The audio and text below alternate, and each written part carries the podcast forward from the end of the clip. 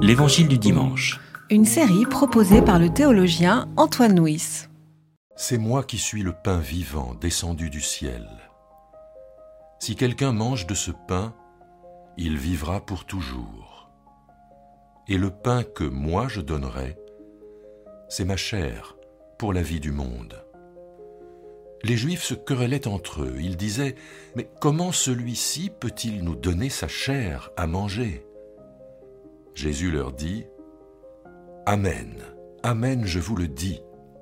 Si vous ne mangez pas la chair du Fils de l'homme, et si vous ne buvez pas son sang, vous n'avez pas de vie en vous.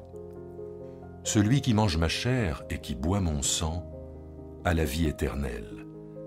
Et moi, je le relèverai au dernier jour car ma chair est vraie nourriture et mon sang est vraie boisson. Celui qui mange ma chair et boit mon sang demeure en moi, comme moi en lui. Comme le Père, qui est vivant, m'a envoyé, et comme moi je vis par le Père, ainsi celui qui me mange vivra par moi. Voici le pain descendu du ciel. Il n'est pas comme celui qu'ont mangé les pères. Ils sont morts. Celui qui mange ce pain vivra pour toujours.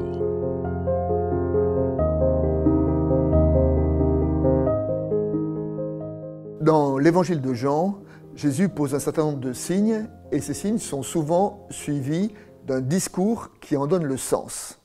Alors le chapitre 6 commence par le signe de la multiplication des pains et des poissons. Et toute la suite du chapitre, c'est le discours sur le pain de vie. Jésus invite ses interlocuteurs à se décoller par rapport à la matérialité du miracle de la multiplication des pains pour entendre ce qu'il représente. C'est lui, le pain vivant, donné pour le monde. Jésus parle ici de manger sa chair. Alors, euh, dans la Bible, le mot chair signifie évidemment ce qui est charnel, mais surtout le mot chair évoque la personne tout entière.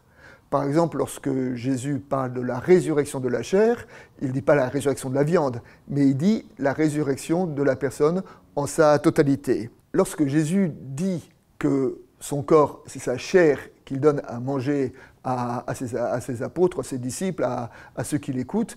Évidemment, il ne veut pas dire la chair au sens de, la viande, la chair au sens euh, le plus charnel du terme. La chair, dans le Nouveau Testament, ça représente la personne tout entière. Par exemple, quand on dit la résurrection de la chair, eh ben, c'est la résurrection de notre personne dans sa fragilité. Ainsi, lorsque Jésus se propose à, ses disciples, à, ses interlocuteurs, à tous ceux qui, croient en lui, eh bien, il évoque de, donner lui-même, en donnant sa chair, il se donne lui-même, il donne sa personne pour le salut du monde. Nous trouvons dans ce passage un verset qui est un petit peu énigmatique lorsqu'il dit Si quelqu'un mange de ma chair, il vivra pour toujours. Celui qui mange ma chair et qui boit mon sang a la vie, la vie éternelle, et je le relèverai au dernier jour. Alors là encore, nous savons tous que le fait de le sens de manger la chair ne nous donne pas une immortalité, ne nous guérit pas du fait de, la mort. Nous sommes tous mortels et nous mourrons tous un jour. Mais ce que Jésus veut dire quand il parle de vie éternelle, la vie éternelle, ce n'est pas la vie perpétuelle. La vie éternelle, c'est la vie inscrite dans, dans l'éternité de Dieu.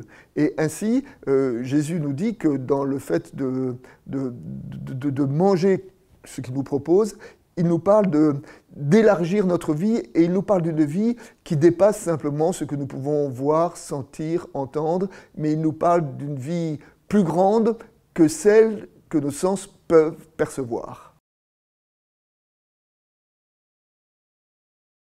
Quand Jésus parle de manger sa chair, de boire son sang, bien sûr, euh, il fait référence à l'Eucharistie, mais nous ne devons pas ignorer le caractère euh, scandaleux du propos, euh, manger la chair, en français, c'est être anthropophage. Euh, boire le sang, euh, vraiment, le sang, c'est à la base des interdits alimentaires dans le judaïsme, et boire le sang, donc, c'est transgresser un, interdit majeur. Donc, lorsque Jésus dit cela, vraiment, il vient fracasser nos, représentations religieuses, et, et Jésus, voilà, aime bien, oui, contester, frapper, mettre à bas nos représentations religieuses pour nous faire accéder à, à une réalité euh, différente. Et euh, d'ailleurs, nous pouvons comprendre aussi que dans ce chapitre 6 de l'évangile de Jean, il y a le seul moment où nous voyons des disciples quitter Jésus. Hein. Le dernier verset du chapitre dit, euh, ayant entendu ces, ces, paroles, des disciples dirent, cette parole est dure à entendre.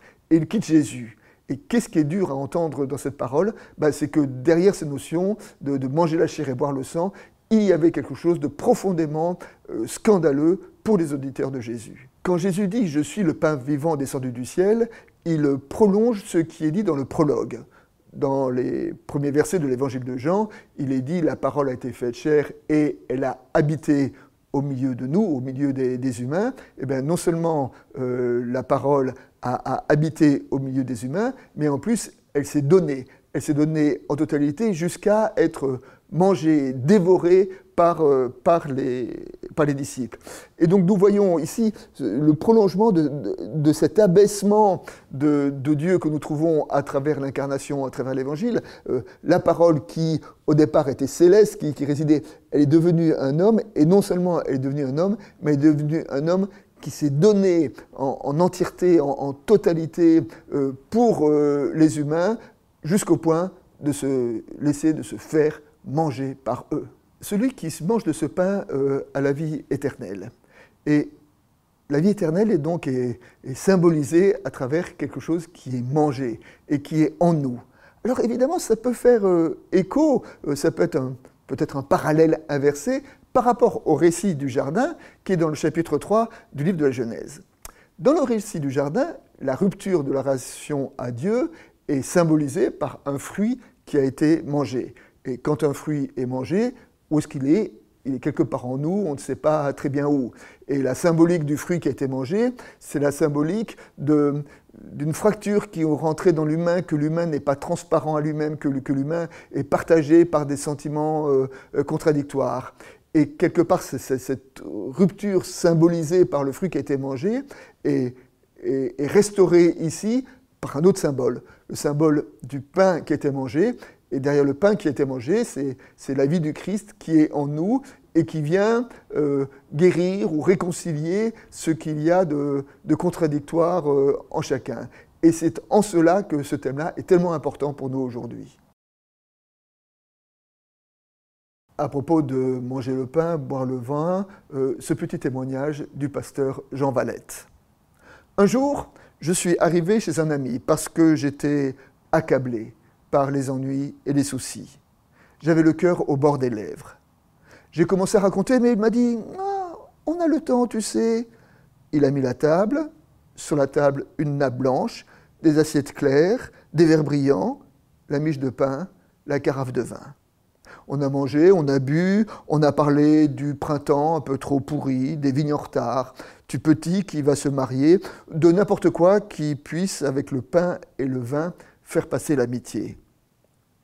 Au bout d'un moment, profitant d'un peu de silence, l'ami m'a dit Ah, au fait, tu voulais me parler de quoi exactement? Et j'ai répondu Moi, rien. Maintenant, ça va.